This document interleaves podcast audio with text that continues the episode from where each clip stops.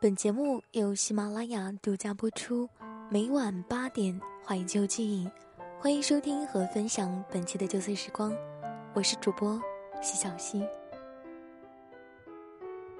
如果一个男孩很爱你，他绝对不会让你受委屈。二零一四年冬，许小北来北京，我去火车站接他。那天的候车厅似乎格外冷，我搓着手频繁看表。一阵冷风，我瑟瑟发抖，心里只剩下问候他的令堂。他要是再不来，我就要冻成傻逼了。倚在座椅上，我想到我们毕业的二零一一年，彼时许小北大力拍我的肩，兄台，再会。我欲脱口而出的再见，被他的手掌给击碎，生生的憋在喉咙里，含着眼泪，目送他扛着行李走远。背影像极了《大话西游》扛着金箍棒走的孙悟空，只不过他一点都不落寞，他追逐真爱去了。走的时候，脚下生风。我揉着发疼的肩，他走得干脆，做事一向比我利落。我在心里祝他幸福，便踏上了北方的征途。至此，一南一北，各奔天涯。我是被一坨红给拉回注意力的，还没看清面前的人样，他声音到了，我便知道是他。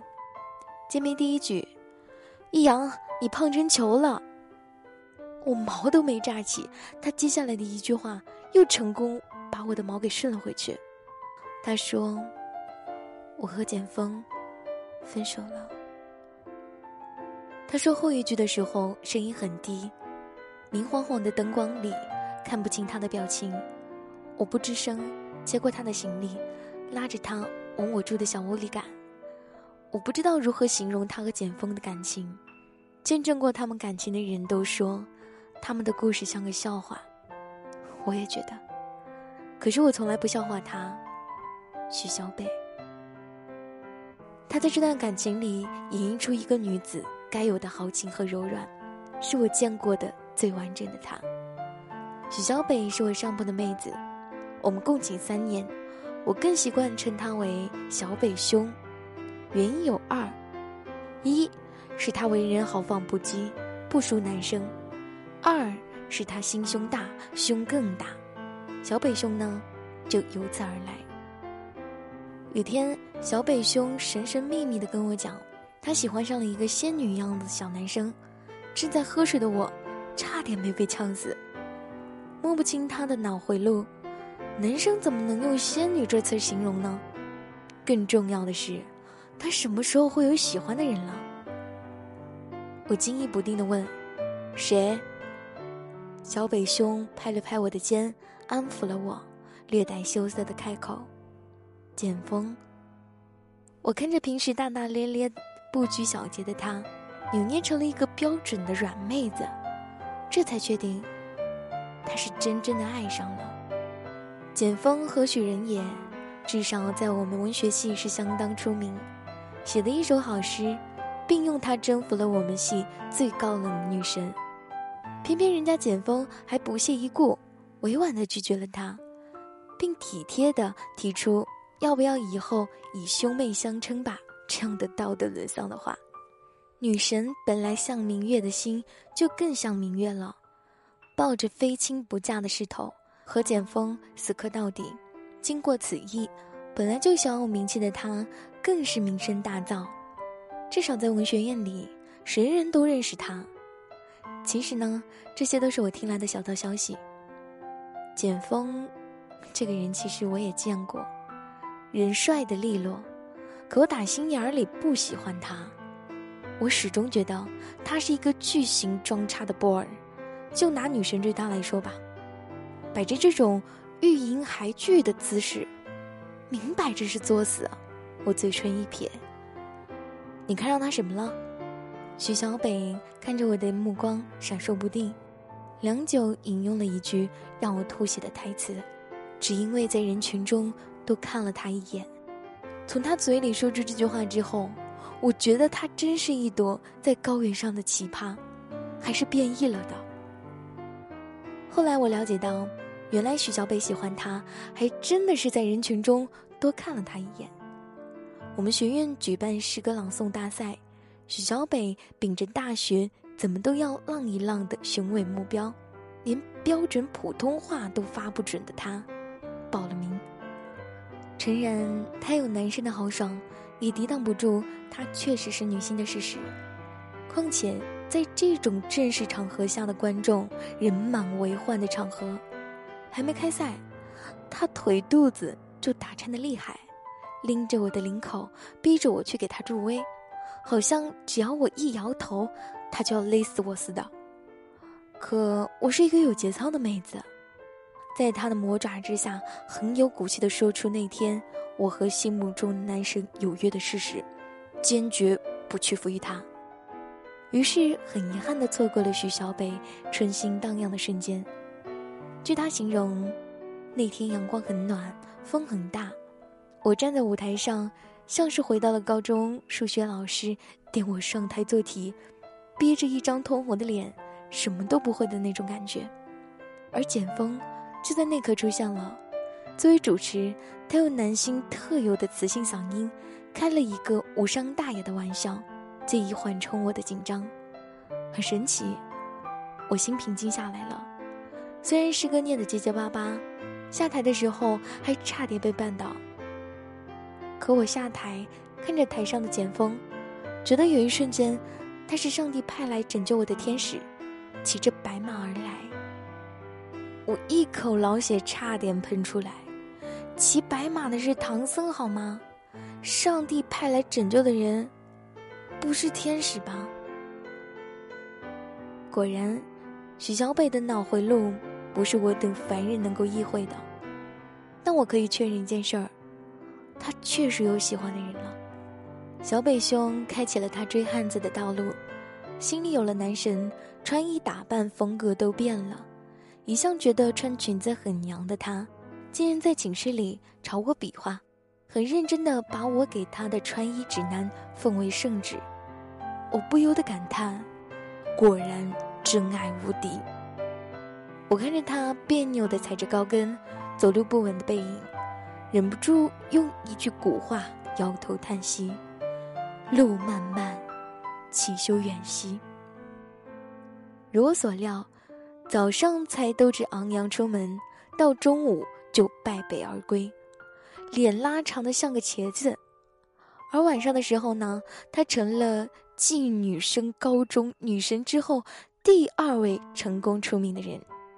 只不过出名的方式略有不同，女神靠脸，小北兄是靠丢脸。听了他一系列的英雄事迹。我也觉得拥有小北兄这位不男不女的闺蜜，确实丢脸。她早上出去之后，一点也不含糊，直奔心中男神教室。当时简风他们班还在上课呢，他喊话很干脆：“简风，我喜欢你好久了，请你做我的男朋友。”据简风他们班的妹子形容，当时教授、老师和同学们都惊呆了，打心底里疑惑。这是哪儿冒出的妹子啊？简风自然也不例外，很客气的回绝：“你是哪位？”轮到小北兄惊呆了，小北兄笨拙的试图解释，男老师毫不客气的以骚扰课堂秩序打断了他。但男老师也是年轻过的人，看见小北兄的目光始终粘着简风不放，特别允许小北兄旁听。小北兄感激地瞥了老师一眼，成功挤走了坐在简风旁的汉子。可简风自始至终连眼角都没施舍给他。下了课，小北兄拉着简风不让他走，那表情的模样，似乎是要还原小北兄初见简风的场景，试图让简风重拾记忆。简风眉头紧皱，最后拂袖而去。这才有了小北兄灰头土脸告诉我诉苦的那一幕。诚然，我不喜欢简风，但也见不得小北兄如丧考妣的样。怎么说都是患难过的兄弟。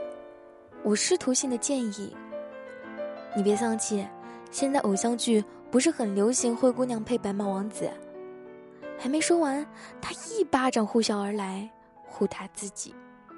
他摇摇头，自我励志：革命还未成功，同志仍需努力。我许小北可不是这么轻易就能放弃的人。说罢，旋风似的挂出门，留下一群室友目瞪口呆。这自我治愈能力也太强了点儿吧？许小北在第一次拿下简风不成，改 B 计划作战，天天在简风面前刷脸，比如食堂偶遇，比如校道的某个拐角，比如图书馆某个安静的角落，他都会不经意的出现，抬起头巧笑倩兮。哎呀，好巧！简风刚开始对小北兄的愚蠢行为目不斜视，表现得很淡定。后来见到许小北出现，条件反射似的，习惯性的嘴角一抽。小北兄见自己不懈的努力终于有了成果，欣慰的差点老泪纵横，手舞足蹈的对我讲：“你看，简风终于理我了。”我不忍拆穿，加以恭喜。他连续多天的坚持没白费，终于在某天，他又假装偶遇，简风微不可见的。向他点了一下头，几近没有。小北兄抬起头，脸笑得像朵花。有了良好的开端，加上小北兄不懈的坚持，他终于向男神靠近了一大步，起码成功让男神手机里有了他的号码。偶尔男神心血来潮，也会约他在图书馆打发时间，学习完一起散个步，甚至偶尔会一起吃个饭。男神会请小北兄吃他最爱的烧鸡，当然，这些都是小北兄和男神混熟之后才有的福利。小北兄讲到这里，捂着心状，你说，简风会不会喜欢我？其实真相是这样子的，他打听了男神的一切喜好，每天变着花样的送他东西，简风当然义正言辞的拒绝。可抵挡不住小北兄一头脑热、狂轰乱炸。简风心是肉长的，自然记得小北兄对他的好。本着不能做情侣，那就做朋友的想法，小北兄才得以靠近男神。我打着哈哈告诉他：“哎，你觉得是就是吧。”小北兄喜欢不喜自胜，独自一旁偷着乐去了。小北兄本来就心思粗。有了喜欢的人，心智更是自动降低至低龄儿童。我想告诉他，不要沉溺这种无谓的幻想。可对比小比兄强硕的体魄和我的小身板儿，我终究还是没能告诉他。直到发生了一次大事。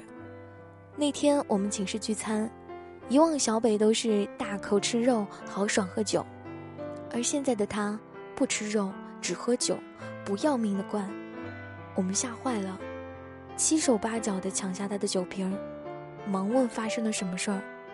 他抱着酒瓶不说话，被我们逼急了，竟然呜呜的哭了起来。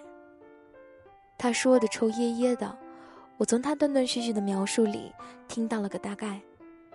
原来许小北本以为和简风可以双双把家还了，毕竟熟的可以称兄道弟了，兄弟的下一步可不就是发展奸情吗？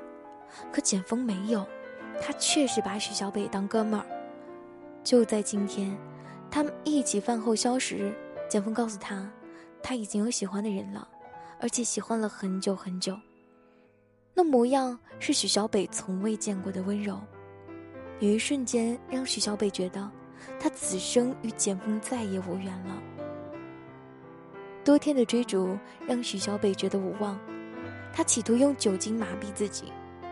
我想安慰他，不知如何下口，叹了口气。其实当兄弟不也挺好？他回，可我就想睡他。桌子被他敲得梆梆作响。最后，许小北是我们扛回去的。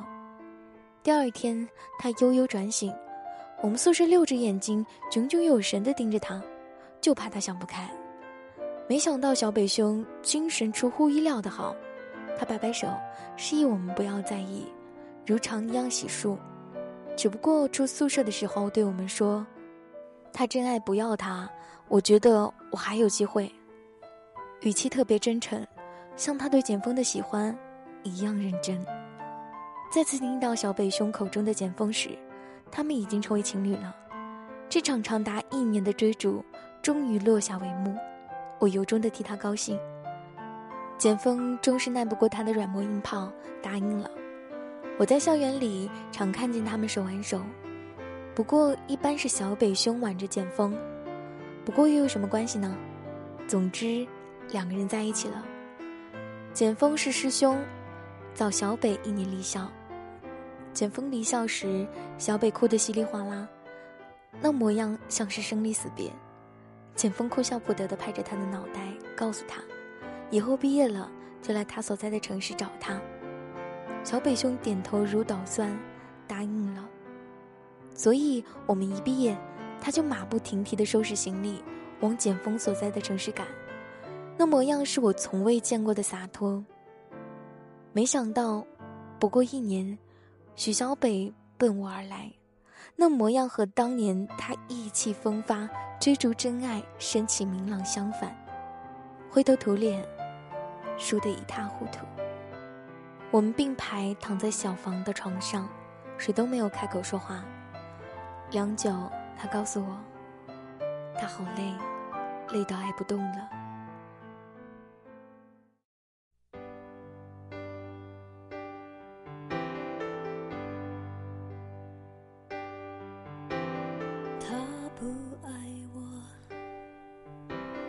牵手的时候太冷清，拥抱的时候不够靠近。哦，他不爱我。原来许小北卑微而来的爱情，并没有收获欢天喜地的大结局。老天给他开了个玩笑，他费尽千辛万苦追逐的真爱，根本不爱他。简风从未把他当过女友看过。那些他们同甘共苦的日子，许小北常常觉得他是简风生命里招之即来、挥之即去的人。有需要就叫他，没有需要，便要他走。他哭着对我说：“我爱他爱的，把自己变成了一条狗。”我的安慰显得苍白无力，我一个劲儿的对他说：“都会好起来的，会好的。”最后，他在我的怀里沉沉睡去，眼角还挂着晶莹的泪珠，好像爱情要跨越万水千山，但爱情从来都是两个人的事儿。你喜欢的那个人。他不喜欢你，即使是你卑微到尘埃里，也不会开出花来。我想，小北兄会懂的。如果一个男孩很爱你，他绝对不会让你受委屈。愿每个姑娘都能嫁给爱情。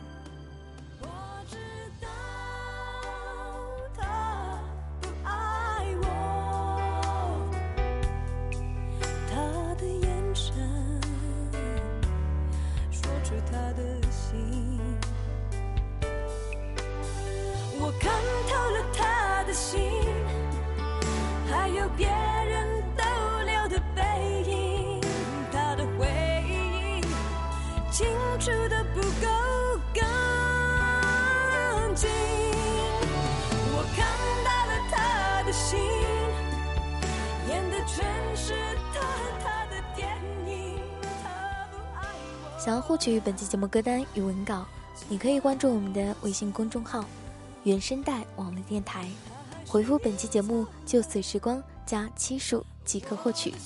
本期文章来自于作者不念长安，一名老师，杂志撰稿人。喜欢文字，像是喜欢你。我是主播心小溪，感谢您收听我的声音。